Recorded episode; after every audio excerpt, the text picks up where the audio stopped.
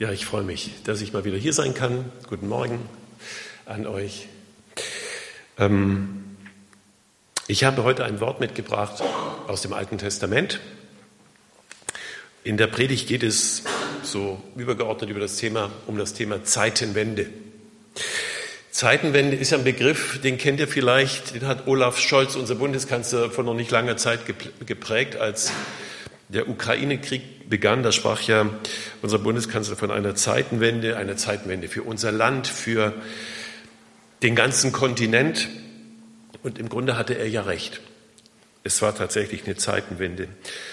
Ähm, in dem Text, den wir heute betrachten, da geht es auch um eine Zeitenwende. Eine Zeitenwende für Israel, die von einem Propheten angekündigt wird. Und Israel hat ja in seiner Geschichte einige Zeitenwenden erlebt. Das, was Israel gerade erlebt, ist sicher auch so etwas wie eine Zeitenwende. Für Israel, für den ganzen Nahen Osten, vielleicht sogar für die ganze Welt. Und ich denke, dass unser Text auch hier so einen sehr aktuellen Bezug hat, wie so viele alttestamentliche, gerade auch prophetische Texte sehr aktuelle Bezüge immer wieder haben. Aber ich glaube, gerade dieser Text hat es. Und ich lese uns jetzt aus Amos, Kapitel 9, das ist das letzte Kapitel dieses Amos-Buches, die Verse 11 bis 15. Wir werden sie auch gleich eingeblendet haben, könnt ihr mitlesen. Da heißt es, zur selben Zeit will ich die zerfallene Hütte Davids wieder aufrichten und ihre Risse vermauern und was abgebrochen ist, wieder aufrichten und will sie bebauen, wie sie vor Zeiten gewesen ist, damit sie in Besitz nehmen, was übrig ist von Edom und alle Heiden, über die mein Name genannt ist, spricht der Herr, der solches tut. Siehe, es kommt die Zeit, spricht der Herr, dass man zugleich ackern und ernten, zugleich keltern und säen wird, und die Berge werden von süßem Wein triefen, und alle Hügel werden fruchtbar sein. Denn ich will die Gefangenschaft meines Volks Israel wenden, dass sie die verwüsteten Städte wieder aufbauen und bewohnen sollen, dass sie Weinberge pflanzen und Wein davon trinken, Gärten anlegen und Früchte daraus essen. Denn ich will sie in ihr Land pflanzen dass sie nicht mehr aus ihrem Land ausgerottet werden, das ich ihnen ge gegeben habe, spricht der Herr, dein Gott. Das ist der Text. Also der Prophet Amos kündigt da in Gottes Auftrag auch so etwas wie eine Zeitenwende an. Und in diesem Wort Zeitenwende steckt ja eine Wahrheit drin. Wir stellen uns ja Geschichte meist so vor, als würde sie so in etwa linear verlaufen. Wir neigen dazu zu glauben, dass Geschichte immer so etwa in dieselbe Richtung geht. Vielleicht mit unterschiedlicher Dynamik, aber doch immer in etwa in die gleiche Richtung verläuft. Aber tatsächlich, tatsächlich ist es ja so, und wir wissen das, Geschichte hat immer ganz unerwartete Krümmungen, unerwartete Wendungen, überraschende Wendungen. Es gibt so viele Beispiele, wie oft Zukunftsprognosen, ausgesprochen von den tollsten Experten, komplett falsch waren. Weil wir ja erst im Rückblick auch dann erkennen, dass es da eine Wende gab. Nehmen wir mal den Zweiten Weltkrieg. Von den allermeisten Menschen, von Politikern und Historikern wurde dieser Krieg nicht vorausgesagt. Man war der festen Überzeugung, dass nach dieser traumatischen Erfahrung des Ersten Weltkrieges mit 17 Millionen Toten so etwas nicht noch einmal geschehen wird, dass der moderne, aufgeklärte Mensch daraus ja seine Lehren gezogen hat. Und dann hatten wir schon 21 Jahre nach Ende dieses Ersten Weltkriegs den Zweiten Weltkrieg. Nicht mit 17 Millionen Toten, sondern mit über 70 Millionen Toten. Keiner hatte diesen Krieg vorausgesehen. Es gibt solche negativen plötzlichen Wendungen in der Geschichte, aber es gibt auch positive Wendungen. Und die Älteren unter uns werden sich noch erinnern, ich gehöre zu den Älteren. Es gab auch mal in Deutschland eine Teilung. Es gab einmal eine Zeit, in der dieses Land durch Mauer und Stacheldraht getrennt war. Ähm, und kaum einer hätte da vermutet, dass sich darin etwas ändern könnte. Ich weiß noch, ich, wir sind ja Flüchtlings, eine Flüchtlingsfamilie. Ich bin mit meinen Geschwistern, mit meiner Schwester, damals war der Kleine noch nicht geboren, der Jüngste, ähm, nach dem Mauerbau immer wieder rübergefahren in die DDR und haben die dort zurückgelassene Verwandtschaft, Großeltern, aber wir hatten eine Fülle an Verwandten noch, Verwandten noch in der DDR besucht. Und mir wurde schon als Kind damals sehr schnell bewusst, daran wird sich nichts ändern. Und als ich dann erwachsen wurde, so in den 70er Jahren, war mir und allen klar in Deutschland, da wird sich nichts ändern. Wer von Wiedervereinigung sprach, der galt wirklich in dieser Zeit dann als Spinner und als Träumer bis eben zu diesen legendären Novembertagen 1989. Und jetzt blicken wir in unseren Bibeltext nach Israel in die Zeit so um 760 vor Christus. Gott spricht zu dem Propheten Amos. Und in diesem Reden Gottes geht es auch um eine Wiedervereinigung. Eine Wiedervereinigung zweier getrennter Reiche, die vormals zusammengehörten. Es geht um das Nordreich Israel und das Südreich Juda, die sich 150 Jahre vorher getrennt hatten. Die waren sich nicht besonders freundlich gegenübergestanden, die hatten Kriege miteinander geführt, die waren sehr feindselig miteinander gegenübergestellt. Und Gott teilt dem Propheten Amos mit, welchen Blick er auf die Zukunft dieses gespaltenen Landes hat und sagt, wir haben es ja gerade gelesen, zu dieser Zeit, also ich, ich habe eine Zeit bestimmt, sagt Gott, wo ich die zerfallene Hütte Davids wieder aufrichte. Jetzt müssen wir fragen, was bedeutet Hütte Davids? Wird in vielen Übersetzungen auch mit Zelt Davids übersetzt, aber ist jetzt nicht so wichtig.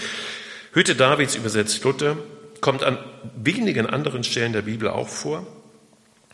Unter Hütte Davids können wir drei Dinge äh, verstehen.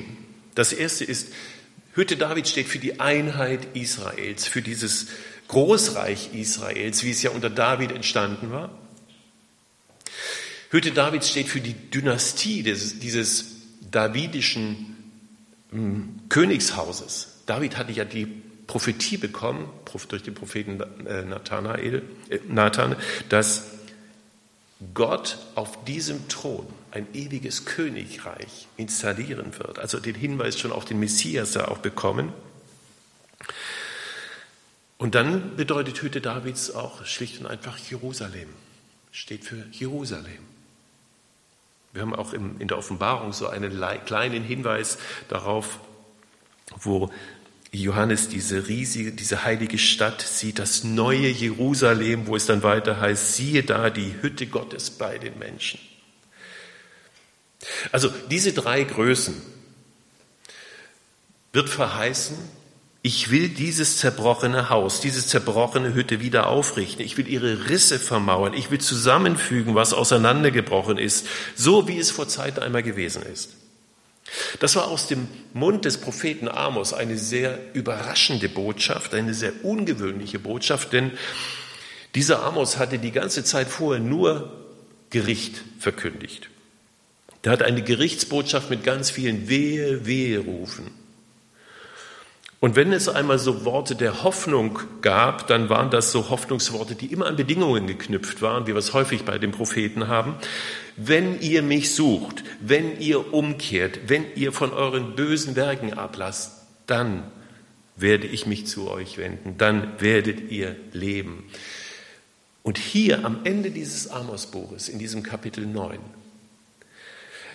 da will man sich so die Augen reiben oder die Ohren äh, reiben, da da haben wir so ein bedingungsloses Heilswort Gottes an Israel.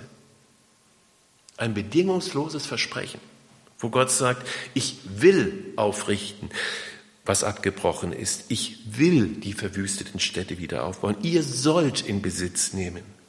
Ich will die Gefangenschaft meines Volkes wenden. Das werde ich tun. Sozusagen, egal was kommt, spricht der Herr, der solches tut, heißt es.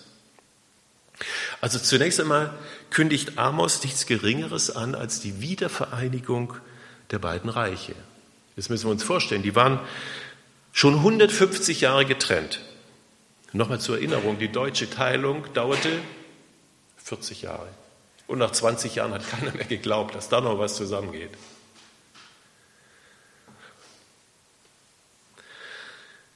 Also Amos blickt hier in eine tolle Zukunft dass diese beiden Reiche wieder zusammenkommen.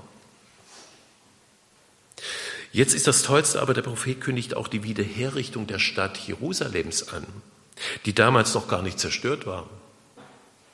Also Amos blickt hier in eine Zukunft, in der das Unheil, das geheilt werden soll, noch gar nicht eingetreten ist. Und dann wird diesem Volk ja auch das Ende der Gefangenschaft angekündigt, verheißen. Das aber noch gar nicht in Gefangenschaft ist. Das Volk ist noch gar nicht in Gefangenschaft. Aber es heißt hier, denn ich will die Gefangenschaft meines Volkes Israel wenden. Also die Menschen, die damals diese Worte vom Amos hörten, die müssen gedacht haben, wovon redet er eigentlich? So geht es uns manchmal auch, wenn wir Verheißungen und Prophetien der Bibel lesen. Was bedeutet das jetzt eigentlich? Denn ein solches Versprechen setzt ja voraus, dass Israel erst einmal in Gefangenschaft geführt werden muss. Und das geschah im Nordreich Israel erst 40 Jahre nach dieser Prophetie. Da kamen die Assyrer und nahmen die zehn, die zehn Stämme des Nordreiches gefangen, führten sie in die assyrische Gefangenschaft. Im Südreich passierte das durch die Babylonier erst 175 Jahre nach dieser Prophetie. Also was wir hier haben, ist ein gewaltiger Blick auf die Art und Weise, wie Gott Geschichte gestaltet. Auch einen Blick darauf, wie wir biblische Prophetien verstehen können. Und hier wird ja nicht nur angekündigt, dass sich Nordreich und Südreich wieder vereinen werden, dass das Volk wieder aus der Gefangenschaft herausgeführt werden wird, dass eine zerstörte Stadt Jerusalem wieder aufgebaut werden wird, sondern es wird ja auch gesagt, dass diese Stadt die Mitte von Gottes kommender Weltherrschaft sein wird. Also eine Herrschaft, die nicht nur die Grenzen Israels umfassen wird.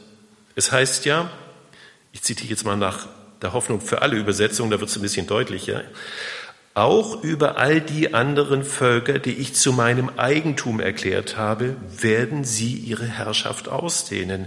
Dafür sorge ich, der Herr, mein Wort gilt.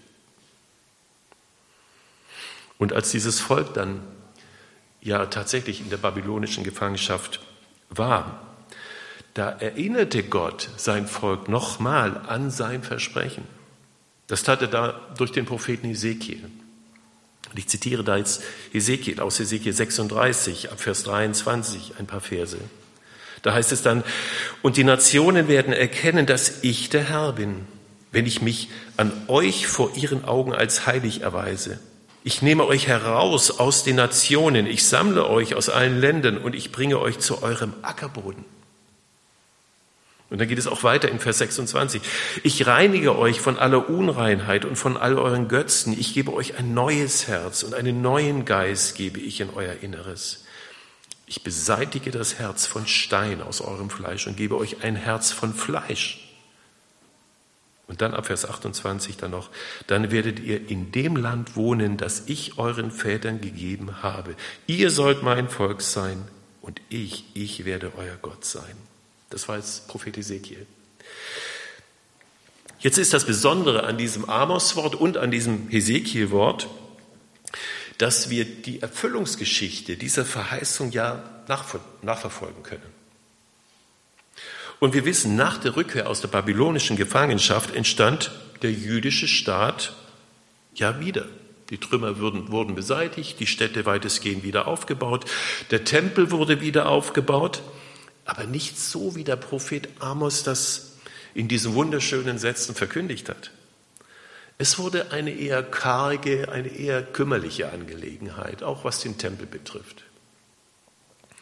Und dieser Staat Israel verschwand ja dann auch wieder im Jahre 70 nach Christus, als die Römer das Land platt machten, den Tempel wieder platt machten. Spätestens nach dem Bar Kochba-Aufstand im zweiten Jahrhundert wurde das Volk wieder zerstreut, zerstreut. Über alle Nationen. Ein ganz kleiner Rest blieb im Land leben. Was war denn jetzt mit dieser Verheißung? Was wir sehen, das ist die Erfüllung alttestamentlicher Prophetien verläuft ganz selten nach dem Muster. Da ist die Verheißung, da ist die Erfüllung. Haken dran, nächste Verheißung. Oft ist es so, dass sich Prophetien teilweise erfüllen. Wir sehen, dass es durchaus mehrere Ereignisse geben kann, auf die sich ein prophetisches Wort bezieht oder auf die es zutrifft. Möglicherweise der Gestalt, dass es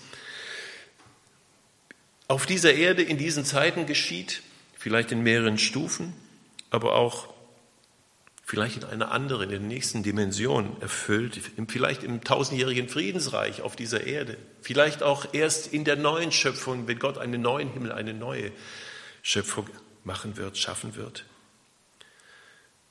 Ich sage das deshalb, weil gerade dieser Text diese, diese Vielfalt und, und Mehrdimensionalität eröffnet. Jetzt leben wir in einer Zeit, wenn wir so die letzten Jahrzehnte zurückblicken, wo das Volk Israel aus mittlerweile über 100 Nationen zurückgekehrt ist.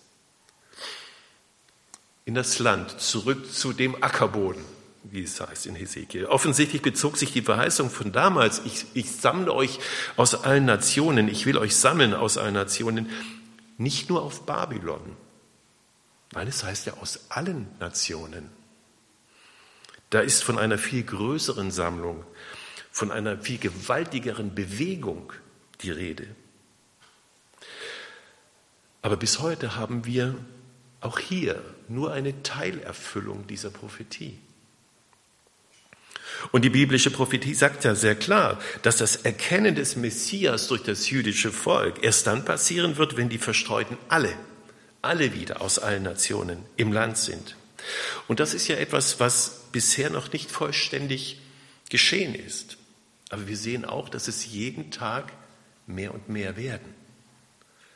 Also allein durch die russische Invasion in der Ukraine und dem Ukraine-Krieg hat sich die Zahl jüdischer Zuwanderer in Israel verdreifacht in diesen zwei Jahren. Und diese Zuwanderung wird sich jetzt nach den aktuellen Ereignissen weiter verstärken. Das ist eine sehr realistische Prognose, die auch jetzt schon zu beobachten ist. Wir haben ja seit dem 7. Oktober eine Situation, und ich kann das jetzt in dieser, in dieser Predigt nur kurz streifen, dass auch, auch in Westeuropa, wo Juden ja relativ sicher bisher waren, dass sie immer mehr auch gewaltsamen Übergriffen ausgesetzt sind. Hier passieren so schlimme Dinge, die uns alle vielleicht überraschen. Wir erleben einen sich verstärkenden Alltagsantisemitismus, der überraschenderweise aus allen Richtungen kommt, von links, von rechts, von, aus, von der islamistischen Seite her, aus den intellektuellen Kreisen her. Es ist etwas, was uns sprachlos, mich zumindest sprachlos macht, wo wir auch merken, hier ist eine tiefen Dimension in dieser ganzen Entwicklung, die wir vielleicht als Christen nur durchschauen können, von denen wir über die mediale Berichterstattung natürlich nichts erfahren.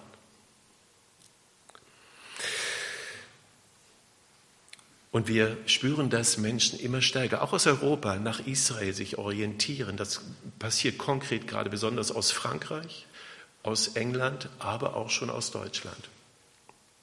Also da ist eine gewisse Dynamik in dieser Situation.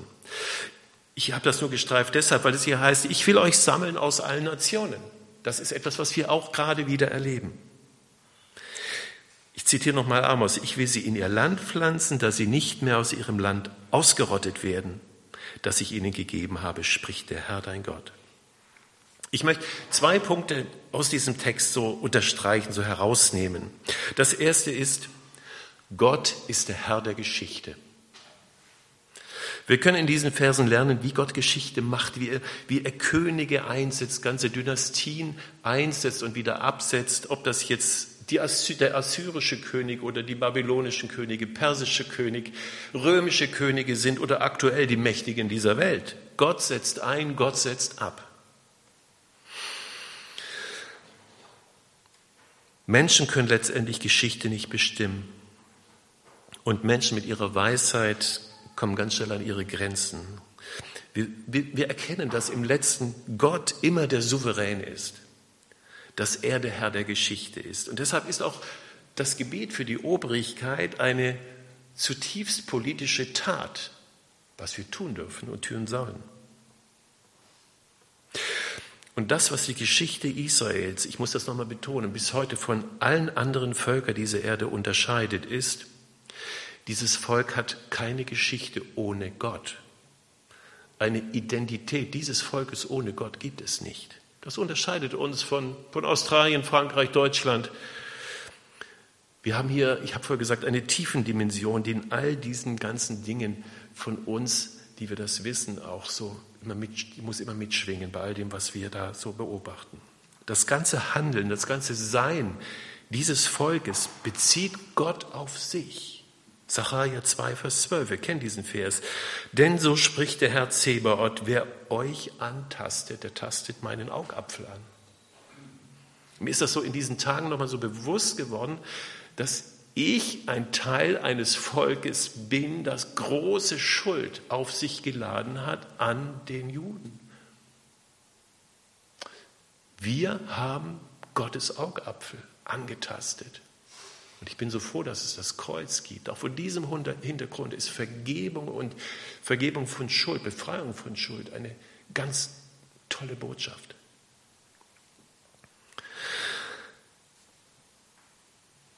Und deshalb ist es auch umso wichtiger, dass wir sehen, welche Verantwortung wir gerade als, als Deutsche haben, wenn Juden in unserem Land wieder gejagt werden. Das muss uns einfach bewusst werden, dass wir das nicht noch einmal zulassen, wo wir ja schon einmal weggeschaut haben in unserer Geschichte.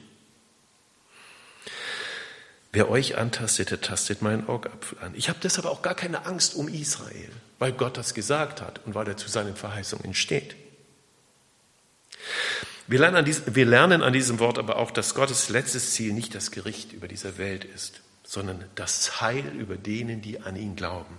Gott ist nicht der große Kaputtmacher, sondern der große Erneuerer. Und das, das genau ist ja auch die Botschaft in diesem Buch. Das ist übrigens die Botschaft bei allen prophetischen Büchern. Auch im Buch der Offenbarung wird das nochmal so deutlich. Der Schlussakkord ist nie dissonant. Das ist nie rauchender Trümmerhaufen, sondern ist immer ein überwältigendes Bild von Harmonie und Schönheit. Das ist das Erste, was ich uns so mitgeben möchte von diesem Text. Das Zweite ist, Gottes heilendes Handeln fügt zusammen, was zerbrochen ist. Das, was Amos hier verkündet, ist ein Heil, das aus den Bruchstücken der Vergangenheit etwas Neues macht. Ich will die zerfallene Hütte Davids wieder aufrichten. Ich will ihre Risse vermauern, zusammenfügen, was zerbrochen ist. Das heißt, Gottes heilendes Handeln übergeht nicht die Wunden seines Volkes, übergeht auch nicht die Wunden unseres Lebens, sondern er nimmt die Bruchstücke und fügt zusammen, was zerbrochen ist. Das haben wir so oft in dem Psalm.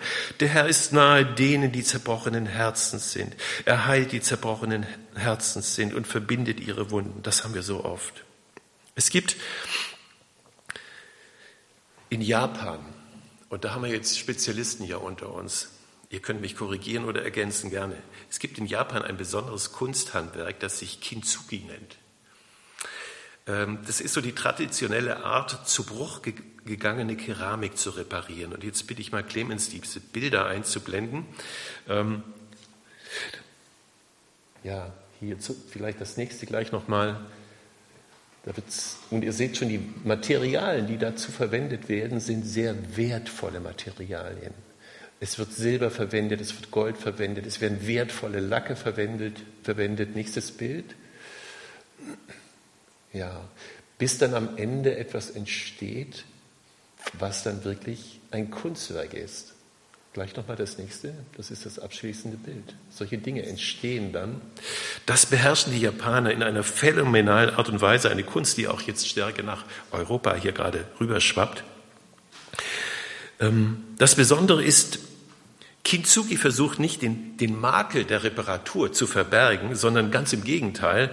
Es werden die Scherben und Bruchstücke so auf eine ganz besondere Weise zusammengefügt. Es wird, wie gesagt, Gold und Silber verwendet, ganz wertvolle Lacke. Und am Ende ist ein Kunst, Kunstwerk da, das schöner aussieht, als es jemals war, als man sich es vorstellen kann. Und ich nehme das als Bild, ihr Lieben, so handelt Gott an uns. Gott repariert die Risse, die Bruchstücke auch unseres Lebens auf eine Art und Weise, dass am Ende etwas Wunderbares herauskommt. Schöner, als wir es uns vorstellen können. Es ist so, wie, wie die Apostel es uns auch vom auferstandenen Jesus berichten. Jesus hat da noch die Wundmale an seinen Händen, die sind noch erkennbar, sind vorhanden. Aber sie werden überstrahlt von der Auferstehungsherrlichkeit. Und ihr Lieben, das ist so mein, meine Botschaft heute. Wir dürfen uns diesem, diesem Gott anvertrauen, der aus den Bruchstücken unseres Lebens etwas Vollendetes, etwas Wunderschönes schaffen kann. Und der dich heute schon, der dich heute schon als so ein vollendetes, wunderschönes, wertvolles Kunstwerk ansieht. Und unsere Aufgabe ist nur, diesen Glanz wiederzuspiegeln. Das ist unsere Berufung als Kinder Gottes. Amen.